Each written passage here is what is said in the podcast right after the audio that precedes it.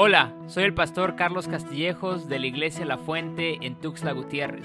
Te invito a que escuches el siguiente sermón. Te prometo que será de bendición para tu vida. Dios te bendiga.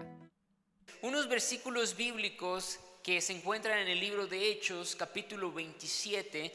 Eh, yo los leí durante esta semana escuché una predicación acerca de esos versículos y yo dije, de esto voy a predicar el domingo. Esto es lo que el Señor me está diciendo que yo predique a su pueblo el domingo. Lo va a pasar en la pantalla, solamente vamos a leer dos versículos. Hechos capítulo 27, versículos 24 y 25. Dice así. Y me dijo, no tengas miedo, Pablo tienes que comparecer ante el emperador y Dios te ha concedido la vida de todos los que navegan contigo. Así que ánimo, señores, confío en que Dios, eh, en que se sucederá tal como Dios me dijo. Y estos versículos tienen un contexto muy importante. Y antes de adentrarnos en los versículos bíblicos, les quiero narrar una historia que es muy personal Hace muchos años, yo tenía 6, 7 años, todavía vivíamos en la ciudad de Guadalajara y estábamos en, un club, nosotros todas las tardes íbamos a hacer ejercicio, mi mamá nos llevaba a un club, pero habían muchas abejas. Y un día, ¿verdad? Yo, como inocente palomita, yo estaba disfrutando de un día bello, estaba caminando, ¿verdad? Sin hacerle nada a las abejas. Por ahí había un panal de abejas, pero yo no les estaba haciendo nada. Yo estaba haciendo lo que un niño hace, disfrutar del bello día. Recuerdo que me siento y pongo la mano en el piso, ¿verdad? En el suelo y siento que una abeja me pica. Veo mi mano y veo el aguijón, pero empiezo a gritar como desesperado, empiezo a correr, soy era medio dramático, ya no lo soy, pero empiezo a correr como desesperado, empiezo a gritar, no sé por qué, empiezo a dar vueltas y mamá me dice, "Carlos, ¿qué tienes?" Y yo, "Es que me picó una abeja." Pero yo, ¿verdad? No no no no agarraba juicio y daba vueltas, hagan de cuenta como si hubiera estado en un accidente de tráfico, me había picado una abeja inofensiva. Mi mamá, ¿verdad? Decía yo, "¿Qué dramático es esto?" ¿Verdad? Me dio como que unas palmaditas en, la, en, el cachete, por no decir cachetadas, me dio unas palmaditas para que yo entrara en reacción. Tranquilo, ¿verdad? Tranquilo, fue una abeja, no te nos estás muriendo. Y yo le decía, mamá, llévame al doctor, por favor. Y ya mi mamá, no sé qué dijo, trágame oso, me lleva al doctor. No, pues a mi hijo le picó una abeja y por alguna razón me acuerdo, ¿verdad? Ya ni el, ni el aguijón traía, pobre abeja se había muerto, yo seguía vivo, ¿verdad? Ni el aguijón traía y el doctor me dijo, no, pues estás bien, toma un dulcecito.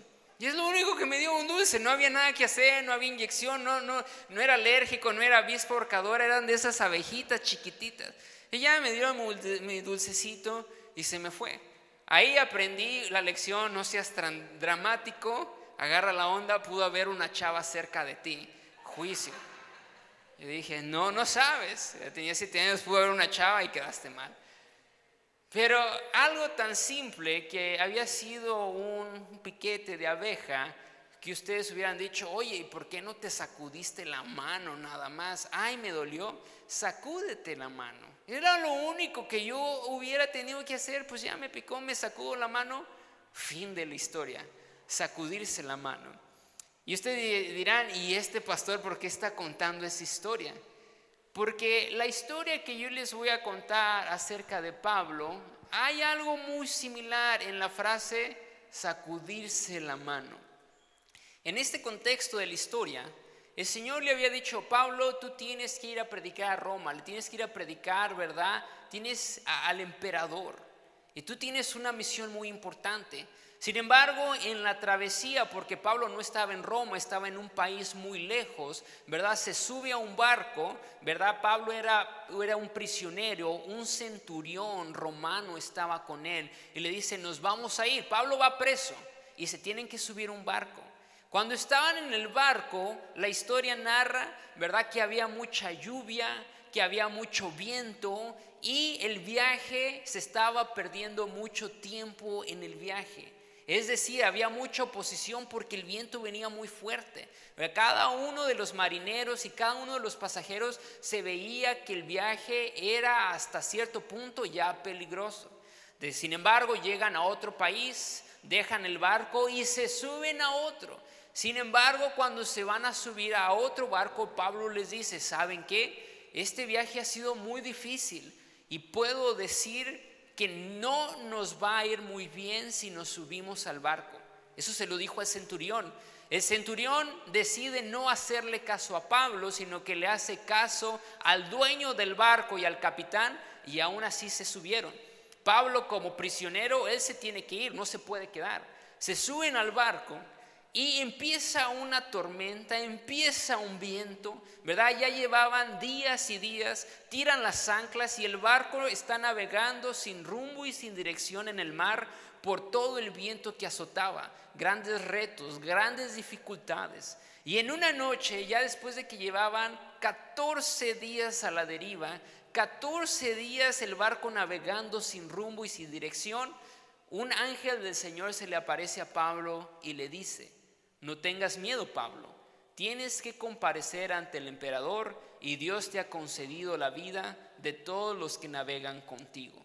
Y Pablo en la noche más crítica, en la noche más difícil, ¿verdad? Junta a los marineros, al centurión y les dice, tranquilos, aquí nadie va a morir. Si les dice, el barco se va a destruir, si les dice eso, el barco va a quedar hecho pedazos, pero ninguno de ustedes va a morir. El Señor va a tener cuidado de nosotros. Sin embargo, hay un punto muy especial, porque Pablo tenía una misión de parte del Señor y por tanto nada le podía pasar hasta que la misión del Señor se hubiera cumplido.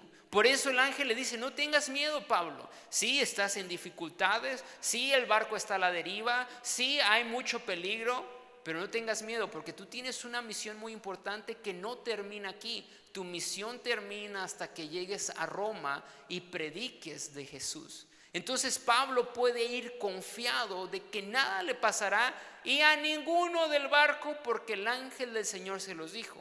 Y por eso Pablo les dice, así que ánimo señores, confío en Dios que sucederá tal y como se me dijo.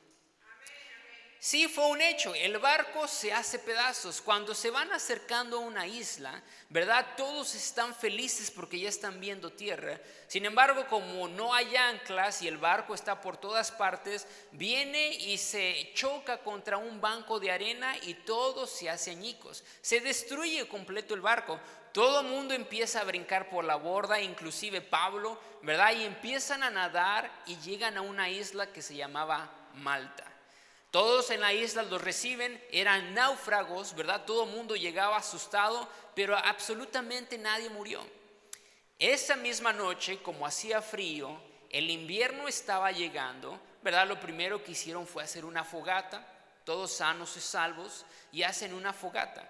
Y Pablo estaba recogiendo madera Pablo estaba recogiendo madera para hacer la fogata, se la va a aventar a la fogata y en eso una serpiente le sale de entre la madera y lo muerde, ¿verdad? Porque la serpiente está huyendo del fuego y muerde a Pablo. Y mucha gente lo estaba viendo, la gente de la isla, y le decía, esta es justicia divina. No murió en el barco, pero como es un criminal, ándale, papá, usted no se salva, ahí va serpiente.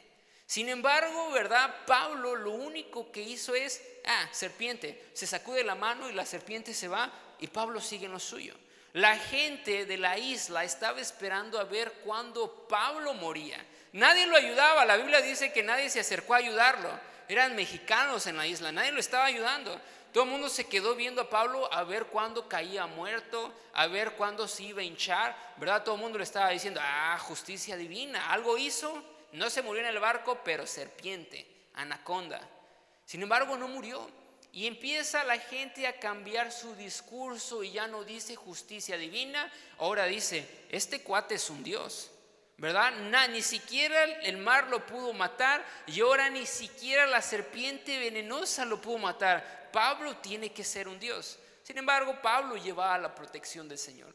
Pero me da mucha, es interesante y me da mucha curiosidad cómo Pablo, después de haber sufrido un naufragio, llegó vivo, lo muerde una serpiente, Pablo en vez de paniquearse y empezar a dar vueltas como si le hubiera picado una, abeja, en vez de correr con su mami, dice, ah, serpiente, y se sacude la mano, dice la Biblia, y la serpiente se va. Yo no sé cuántos de nosotros actuaríamos así. Si te muerde una serpiente, ¿verdad? Pablo dice, serpiente. ¿Cuántos nosotros paniqueados, miedo, aterrados? Pero yo creo que en la mente de Pablo dice, ni siquiera el naufragio me pudo eliminar porque yo traigo una promesa del Señor. Dice, mi historia no va a terminar ni con el naufragio ni con la serpiente, hasta que se cumpla el propósito del Señor que yo tengo que ir a Roma. Puedo estar en Malta, puedo estar en una isla, una serpiente me puede morder, pero no me va a pasar nada hasta que el Señor cumpla su propósito en mi vida. Y esto es algo muy importante que tú y yo tenemos que aprender. Como Pablo dice, se sacudió la mano, tú y yo tenemos que aprender a sacudirnos la mano de todas aquellas cosas que ni son el propósito de Dios en tu vida y que no te van a afectar porque el que tiene el control es el Señor y no son las circunstancias. El que te tiene en la palma de la mano es el Señor y no las circunstancias. Y tú y yo tenemos que aprender a sacudirnos todas esas cosas que no te pueden hacer daño porque no provienen del Señor, porque tu vida y tu propósito, ¿verdad? Que el Señor te ha dado va a llegar a un cumplimiento y el Señor va a hacer todo para que ese objetivo, ese propósito se lleve a cabo. Durante la semana estaba recordando la vida de un eh, pastor en los Estados Unidos que se llamaba Wilkerson, así se apellida Wilkerson. Y era un era una padre, ¿verdad? Era un sacerdote que predicaba en los Estados Unidos, en Nueva York. Pero él predicaba en una zona donde habían muchos pandilleros, ¿verdad? Y un día fue y predicó y el jefe de una pandilla le dijo, no vuelvas a predicar en esta zona, por favor, aquí no te queremos. Y el pandillero que era el jefe, era el jefe de toda la pandilla, le pegó, ¿verdad? Y lo amenazó, no vuelvas a predicar acá. Sin embargo, el, el pastor, sacerdote, cuando se recuperó de la golpiza que le dio, volvió a predicar pero esta vez no solamente predicó, hizo un evento en esa área. Este eh, presidente de esta pandilla, ¿verdad? El líder, va y dice, ahora sí me vas a conocer, vas a ver quién manda en esta colonia. Va al evento, ¿verdad? Se sienta porque llegó un poco antes. ¿verdad? Iba a matar al, al, sacerdote, pero llega antes, como que le gustaba ser muy puntual en sus asesinatos. Llega antes, se sienta en la iglesia y empiece a escuchar al sacerdote. Increíblemente, ¿verdad? después del servicio, este pandillero empieza a aceptar a Jesús como su Salvador. Al otro día va, le pide disculpas al sacerdote y después va y le predica a toda su pandilla acerca del Señor y todos se convierten. Ahora esa persona, el pandillero, es Nicky Cruz, si alguien lo quiere buscar en internet. Es un gran predicador, menciona acerca de Jesús, de cómo Él lo transformó. Sin embargo, la vida de este predicador, alguien lo pudo golpear, alguien pudo estar amenazándolo de muerte, sin embargo, nada le podía pasar hasta que el plan del Señor se cumpliera en su vida. Pandillero lo podía amenazar, pandillero lo podía golpear, pero hasta que no se cumpliera lo que el Señor había dicho, nada lo podía tocar y nada lo podía pasar porque el Señor allí estaba y su vida no iba a terminar solamente porque el hombre lo dijera, porque el Señor está en absoluto control. De la misma manera que el sacerdote, tú y yo tienes que aprender a sacudirte todo aquello que no proviene del Señor. Tú confías en Dios, Él es tu protector, Él es tu sanador, Él es el que te guía. Cuando yo estaba en los, también en los Estados Unidos, yo conocí a una amiga y me dijo, ese pastor que tú tienes es un pastor excelente, ¿verdad? Lleno de compasión.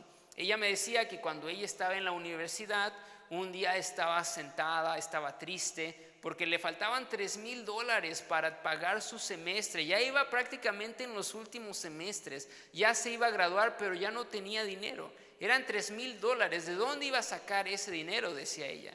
Y dice que mi pastor pasó y le dijo, ¿cómo estás? ¿Cómo está tu día? Y es muy típico de las personas, estoy muy bien. Sea que se te esté muriendo toda la familia, tu casa se quemó ese día, por alguna razón la persona dice, estoy muy bien, gracias a Dios. Pero esta persona dijo, esta, esta mujer dijo, ¿sabe qué? No estoy bien. no estoy bien, necesito tres mil dólares porque si no, no termino mi semestre. Y el pastor le dijo, vamos a orar. Oró por ella y el pastor se fue. Al otro día, ella fue a las oficinas de la universidad y le preguntó cuánto debo, porque ella tenía un dinero para pagar y le dijeron, ya no debes nada. Alguien hizo una donación anónima a tu nombre por tres mil dólares, ya no nos debes absolutamente nada. Y aunque fue una donación anónima, ella sabía que había sido el pastor. Pero lo que tenemos que aprender esto es, el Señor no la llevó a, una universidad para quedarse a la mitad por falta del dinero. El Señor no la había llevado hasta esos semestres tan adelante para que ahí terminara su historia. Porque el Señor tiene un propósito y cuando el Señor tiene un propósito en ti, nada ni nada puede frenar ese propósito hasta que el Señor le diga. Para Él el dinero no es un obstáculo, para Él Él te puede enviar a la persona que sea para que su propósito se cumpla en tu vida toda preocupación, ¿verdad? Sacúdatela, como Pablo dijo, me voy a sacudir a la serpiente porque yo sé que el Señor tiene un plan para mí. De la misma manera tú y yo, tu familia, que tú dices, es que mi familia no veo el plan del Señor, tú sigue orando, tú sigue leyendo la Biblia, dice Señor, mi familia y yo te serviremos y todo aquello que no provenga del Señor, sacúdetelo. Pero tú ora, tú lee la Biblia, tú camina en santidad y obedece al Señor y vas a ver cómo Él te va a bendecir y tú vas a ver el propósito del Señor en tu vida cumplido. Amén. Mi hermano José, algunos de ustedes lo conocieron hace unos días que vino en diciembre. Él tiene 30, 30 años, 31, pero cuando él cumplió 14, 15 años, le diagnosticaron una enfermedad en los ojos. Nos empezamos a dar cuenta porque él se pegaba mucho el celular a los ojos. Estábamos comiendo y él se lo pegaba demasiado. Lo llevaban a un doctor y esta, ¿verdad? Magnífica doctora, que no sé quién le dio el título, que se lo deberían de quitar, ¿verdad? Dijo, no, es que su hijo está tratando de llamar su atención, ámenlo, quiéranlo, apapáchenlo. Pero mi mamá dijo, ya lo hacemos todo eso, pero la gran doctora, ¿verdad? Así, ese fue su diagnóstico, ámenlo, denle cariño, está tratando de llamar la atención. Pero veíamos, ¿verdad? No sé si mis papás le compraron por eso un celular que a mí me gustaba mucho, que yo decía, ¿por qué se lo compraron a él y a mí no? Pero un día lo tenía y estaba volviendo a agarrar el celular y se lo pegaba a los ojos. Y ahí fue cuando mis papás, ¿verdad? Dijeron, pidamos otra opinión. Se lo llevaron al doctor y el doctor, ¿verdad? Un especialista en Guadalajara, le detecta una anomalía en los ojos. Era como unas cosas negras en sus ojos y es por eso que él no podía ver bien, no podía enfocar. Empezamos y el doctor les dijo a mis papás, para esto, ¿verdad? No hay, no hay cura, ¿verdad? Todavía no hay solución, todavía no encontramos una alternativa. Solamente hay como un tratamiento, no sé si le dicen paliativo, un tratamiento para más o menos controlarla. Pero el doctor le dijo, su hijo en unos años más, tres años más, no va a poder ver, ¿verdad? José le gustaba mucho el básquetbol, no va a poder ni siquiera ver la pelota de básquetbol. Y yo recuerdo cuando mi papá me dio esa noticia y obviamente me sentí triste porque pues a quien le gusta escuchar una noticia, especialmente a mi hermano, que a temprana edad iba a quedar pues ciego, ¿verdad? No en su totalidad, pero ciego de alguna otra manera. Sin embargo, mi mamá y muchas personas en la iglesia y la familia estábamos orando por él. De hecho, mi hermano ahí es cuando empieza a orar. Mi hermano ahí es cuando empezó a ayunar. Y déjenme decirles que los doctores estaban mal. Hasta que le pudo diagnosticar la enfermedad en Guadalajara, estuvo mal, porque 16 años después mi hermano sigue viendo, mi hermano ya se puso la viajada de su vida, maneja, va por aquí, ¿verdad? Es de eso es que vas en la plaza y le dicen, José, ¿cómo estás? Y él entra como todo, ¿verdad? Un artista le dice, hola, ¿cómo estás? Hasta tiene estilo pero los doctores estaban mal, porque el propósito del Señor está ahí y nada le va a poder pasar hasta que Dios cumple el propósito en la vida de mi hermano. Sigue viendo bien, sí, todavía estamos orando porque queremos que esas cositas negras que todavía a veces ve se vayan por completo, pero ahí está mi hermano. Todos los doctores estaban mal, porque el Señor tiene la última palabra. El COVID no tiene palabra sobre ti. No tenemos que estar como ese niño que le picó la, oveja, la abeja y empezó a correr. Es que el COVID, es que el COVID, es que es COVID, es que quiero mi vacuna. Tu confianza no está en la vacuna, tu confianza está en el Señor, creador del cielo y de la tierra, creador del universo, y nada te puede tocar hasta que el propósito del Señor se cumpla en tu vida. Sacúdete todo aquello que no provenga del Señor y tú pon tu confianza en el creador del cielo y de la tierra. Sí, estamos agradecidos por el desarrollo de la tecnología. Sí, damos gracias al Señor por la vacuna. Sí, ¿verdad? Si tienes los recursos, póntela. Pero tu confianza está en el Señor. Tu confianza no está en una vacuna. Por eso todos los días levántate Señor, gracias por la vida que me has dado. Gracias porque en la iglesia La Fuente nadie ha fallecido, porque el propósito del Señor sigue aquí, sigue en tu vida, sigue en la vida de tu familia y nada te va a poder pasar si Dios no lo permite. Como Pablo, ya había pasado un naufragio Después lo muerde una serpiente y Pablo dice, ah, ya, sácate. Todo el mundo estaba expectante cuando iba a caer muerto, pero Pablo sabía que tenía que ir a predicar a Roma. Por lo tanto, nada lo podía detener, nada, nada. Y cuando uno empieza a entender eso y dice, ¿sabes qué? Sí, es cierto. Nada nos puede tocar hasta que el propósito del Señor se cumpla sobre mi vida. Todo el 2020 el Señor te cuidó, ¿Te dio vida? Sí, porque estás aquí. El propósito del Señor sigue en tu vida, ¿verdad? No, la muerte no te pudo tocar en el 2020 porque el propósito del Señor sigue en tu vida. Estás aquí, estás respirando, eso quiere decir que Dios tiene un plan para ti. Si hoy tú despertaste es porque el Señor tiene grandes planes para ti, para darte un futuro, para darte una esperanza. Y nosotros tenemos que estar agradecidos para con el Señor. Sacúdate todo aquello que no provenga del Señor. No permitas que el pánico, el temor, el miedo te inunde. Tu confianza esté en el Creador del cielo y de la tierra. Sí, utiliza cubrebocas, sí, lávate las manos, sí, mantén sana distancia. ¿Qué más puedes hacer?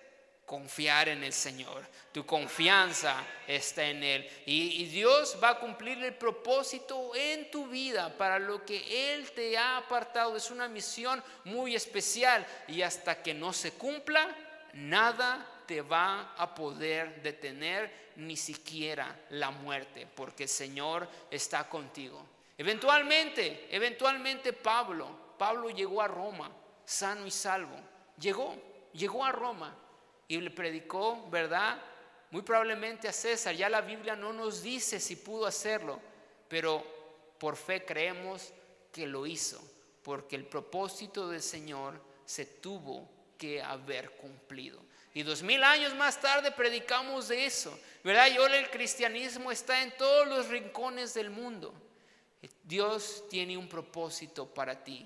No tengas miedo.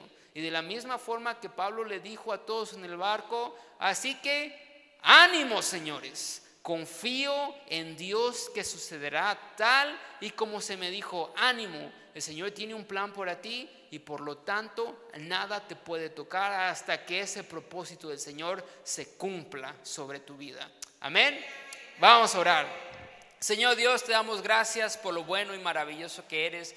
Gracias porque hasta el día de hoy tú has sido fiel, porque tú nunca nos has dejado y porque tú nunca nos has desamparado, Señor.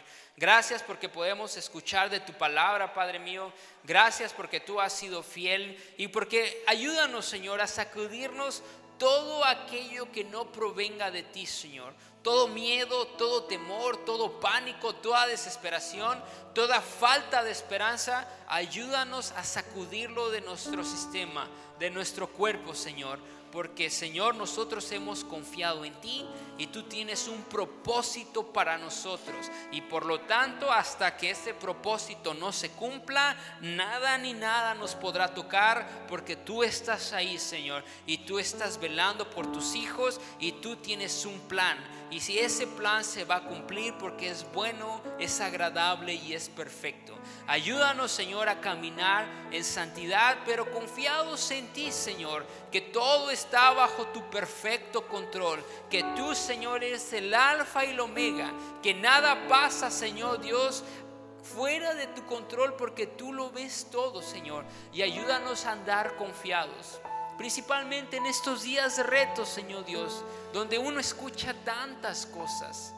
Ayúdanos a seguir poniendo nuestra esperanza en ti, Señor, y a recordar que tú tienes un plan para nosotros y que mientras ese plan no se cumpla, ese objetivo no se cumpla, nada ni nadie nos podrá detener, porque tú, oh Jehová, vas con nosotros como un gran fuego consumidor delante de nosotros, peleando nuestras batallas. En ti hemos confiado, Señor, en ti depositamos toda nuestra confianza. En el nombre de Cristo Jesús oramos. Amén y amén. Sé que este sermón fue de bendición para tu vida.